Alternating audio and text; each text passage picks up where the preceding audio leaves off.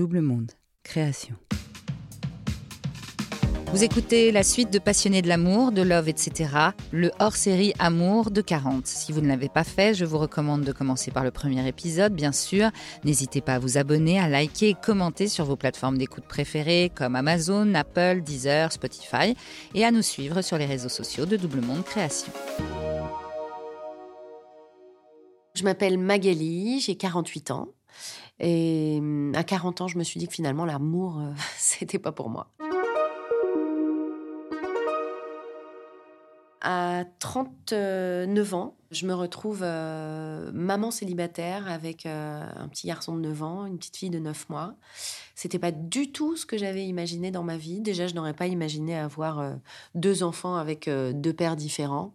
La vie en a décidé ainsi et, ce sont évidemment les enfants les plus merveilleux de la planète. Donc ça, c'est parfait. Simplement, je c'était pas du tout ce que j'avais imaginé de me retrouver maman solo, sans homme dans ma vie, avec une petite fille de 9 mois. C'était ce que je voulais vraiment. Et là, je suis rentrée dans une période de ma vie où je me suis dit, ok, donc là, la seule chose que je dois faire, c'est euh, tracer tracer ma vie, m'occuper de mes enfants. J'étais dans un état d'urgence vraiment euh, par rapport au fait de m'occuper de mes enfants, vivre, euh, travailler. Et il y avait de la place pour personne à ce moment-là. C'était tellement douloureux ce que je venais de vivre, la séparation avec le père de ma fille, que de toute façon, euh, non, c'était pas, c'était pas pour moi l'amour. Et je suis vraiment rentrée dans une période de disette euh, amoureuse, sachant que je ne suis pas une nonne, hein, donc euh, voilà. Mais en tout cas, le cœur, vraiment, ça, il n'y avait pas de place pour ça. Et c'est une, période qui a duré huit ans. Huit ans où j'ai fait quelques rencontres qui n'avaient vraiment absolument pas d'intérêt mais il y avait surtout personne, personne que je pouvais faire rentrer dans ma vie, que je voulais faire rentrer dans ma vie, dans celle de mes enfants. Quoi, j'étais, euh, je me sentais vraiment comme une maman lionne en hyper protection par rapport à mes enfants. Euh, on avait traversé suffisamment de choses euh, compliquées pour pas qu'on traverse de nouveau des choses, donc il était hors de question qu'ils rencontrent qui que ce soit. je me suis beaucoup occupée de mes enfants, de mon travail, de ma maison de leur faire un nid. Euh, ça, c'était, on a vécu plein de moments euh, super heureux. J'étais très heureuse d'ailleurs. Hein. J'étais très heureuse. Euh, j'avais mes amis, ma famille. Je bossais beaucoup. bien sûr, évidemment, il y a des moments où bah, j'avais bien envie d'avoir quelqu'un à côté de moi pour partager des choses parce que ça manque. Mais c'était pas J'étais de toute façon pas prête et c'était vraiment pas une priorité, vraiment pas.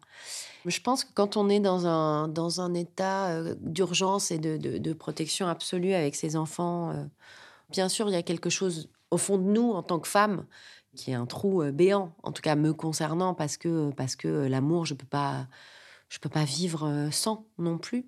Se dire, j'ai quand même aussi de l'amour à donner à un homme que je pourrais rencontrer. Et puis, surtout, j'ai été extrêmement triste longtemps. J'avais l'impression de ne pas être une famille en fait. Donc il y avait beaucoup de choses qui se mélangeaient parce que pour moi le couple, la famille, tout ça était extrêmement euh, mélangé et j'avais tellement jamais projeté de me retrouver un jour dans ma vie euh, en famille monoparentale que euh, j'étais très triste de pas être une famille. Et puis je me souviens très bien d'une amie qui est, qui, est, venue un jour à la maison. On a passé un super dimanche avec elle mes deux enfants et moi.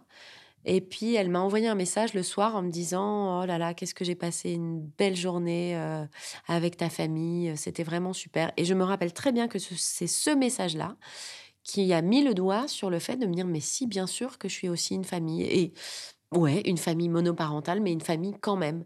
Et c'est fou, hein, mais parfois, c'est le regard de quelqu'un d'autre qui va mettre le doigt sur un truc qu'on n'arrive pas à voir nous-mêmes. Mais parce que j'étais tellement, j'avais tellement grandi, moi, dans la famille, deux parents, et puis voilà, tout ce que nous renvoie la société aussi, quoi. Et c'est vrai que quand mes parents ont divorcé, c'était pas un truc très commun encore. Hein. Moi, j'ai grandi dans l'idée que une famille, c'était un père, une mère, et, et voilà. Et alors qu'aujourd'hui, on est extrêmement loin de ça. Je me sens absolument une famille. Euh, mais j'ai été triste longtemps par rapport à ça. Et je pense que euh, ça a aussi participé à ce manque que j'avais en moi d'un amour euh, amoureux. Me dire, bah, j'ai pas, j'ai pas ça. Alors que pour le coup, bah, j'assurais très bien euh, toute seule. Mais oui, bien sûr qu'on a besoin de partager les choses avec quelqu'un. Bien sûr que quand on est maman solo, euh, bah, c'est vachement compliqué parfois de prendre toutes les décisions en permanence, tout seul, de devoir tout gérer. Ouais, il y a des moments, c'est pas simple. Même si je le fais avec un bonheur incommensurable, il y a quand même des moments où c'est compliqué. Où on a clairement envie de pouvoir euh, s'appuyer sur quelqu'un et de se dire, bah non, je suis pas toute seule.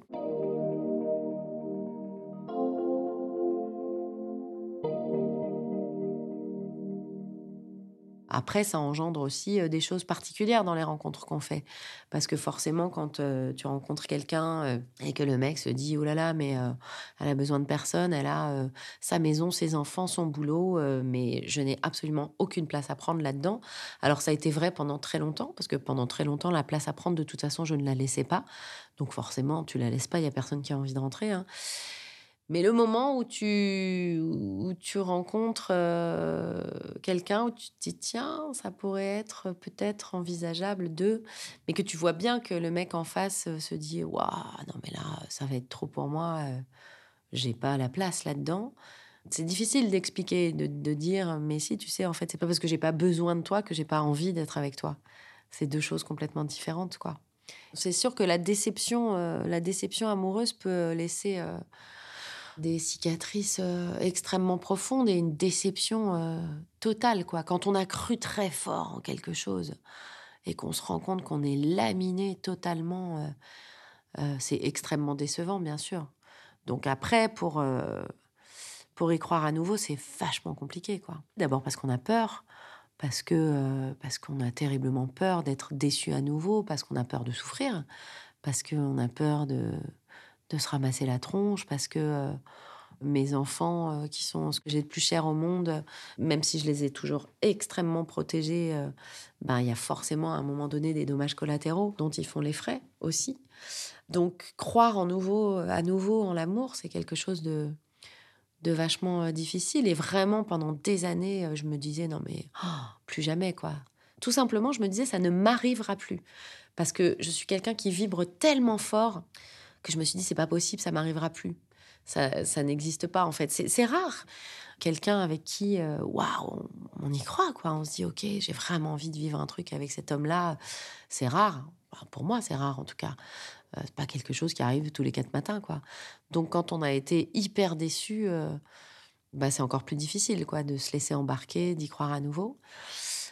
Et puis, quand ça arrive, waouh, parce que ça arrive. Et c'est ça qui est génial c'est que ça finit par arriver. Donc, euh, huit ans après, neuf ans après, euh, ben, ça m'est arrivé à nouveau.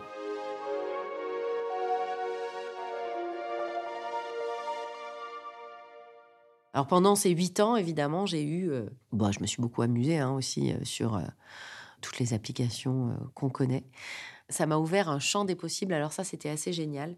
Euh, c'est une amie qui un jour m'a dit, mais si, il faut absolument que tu essayes. Donc j'ai fini par essayer. Et là, je me suis dit, ah, mais en fait, le monde entier est là. le monde entier est là. Et oui, c'est vrai. C'est vrai que c'est devenu aujourd'hui euh, un mode de rencontre finalement euh, très banal, où beaucoup, beaucoup, beaucoup de monde est là parce qu'on a des vies de fous, parce qu'on n'a plus le temps de se rencontrer dans la vraie vie. Et que du coup moi, ça m'a vraiment fait marrer quand même, hein, parce que j'ai trouvé que c'était euh, une étude sociologique absolument euh, dingue. Mais voilà, on peut aussi s'essouffler très vite et c'est extrêmement chronophage. Et, euh, et je pense qu'il faut avoir une vraie grosse distance par rapport à, à ces sites-là, parce que sinon, ça peut. Je pense qu'il y a beaucoup de gens qui peuvent s'y perdre. Donc voilà, ça, ça a été un petit, un petit passage. J'y allais, puis je repartais, puis je revenais, puis je repartais, mais bon, rien de, rien de vraiment euh, concluant. J'ai fait des rencontres plutôt sympas, hein, euh, des, gens chouettes, mais rien d'extraordinaire. Et puis un jour, qui était un peu le jour euh, de la dernière chance, je me suis dit ah ouais, là, là il y a une rencontre très chouette qui a l'air de, de se passer. On échange et on, moi j'ai senti assez vite hein, que c'était différent. Et avec cet homme-là, on, a échangé. C'était chouette parce que c'était simple, qu'il n'y avait pas de faux semblants. Et on décide assez vite de, se retrouver. C'était euh, c'était pas longtemps après le Covid, donc on était toujours dans une période de couvre-feu. Euh, ce qui était assez drôle parce que ça nous obligeait à nous retrouver dans des endroits totalement improbables. Et donc on s'est donné un rendez-vous extrêmement romantique au pied d'un moulin. Et cet homme est arrivé et on a passé une soirée vraiment délicieuse. Et quand il est reparti, on s'est quitté très chastement. J'ai tout de suite senti que, pas que l'amour était venu toquer à ma porte, quoi. Et je l'ai tout de suite senti. Ça n'avait rien à voir avec ce que j'avais pu vivre avant. Et ça, c'était donc huit ans après le cataclysme que j'avais vécu avec le père de ma fille. Donc il a fallu huit ans quand même pour que je vibre à nouveau. Bah, ça fait peur. Ça fait peur, mais ça fait surtout waouh, c'est tellement génial. Puis alors moi, c'est comme si c'est comme si ça y est quoi, j'avais retrouvé mes repères, j'y crois à nouveau, je pars en amour très très fort. Donc j'ai essayé aussi de travailler là-dessus pour justement pas replonger dans les travers que j'avais pu connaître par avant. C'est pas facile parce que je crois qu'on est d'une nature profonde ou pas. Et je crois que toute ma vie, je resterai une grande amoureuse. Donc, il m'arrive de me contrarier dans mes élans pour pas que ce soit trop. Mais au fond, ça me convient pas totalement, quoi. Parce que je suis vraiment comme ça. Je suis vraiment une grande amoureuse et euh, j'ai la chance d'avoir rencontré un homme euh, fabuleux, euh, mais qui a vécu lui aussi des choses extrêmement douloureuses. Donc c'est vrai que quand on se rencontre aussi chacun avec son passé, ses douleurs, ses souffrances, ses cicatrices, bah c'est pas simple. Et en même temps, c'est tellement beau quand ça arrive à nouveau que ça vaut la peine de se laisser embarquer par l'histoire. Donc on verra bien ce que l'avenir nous réserve. Mais en tout cas, 48 ans aujourd'hui, on va dire que euh, j'ai eu euh, quatre grandes histoires d'amour dans ma vie, et celle-là est la quatrième. On verra bien. Vous écoutiez Love, etc., le hors-série de 40, à retrouver tous les mardis de ce mois de février sur les plateformes d'écoute de podcast et sur YouTube.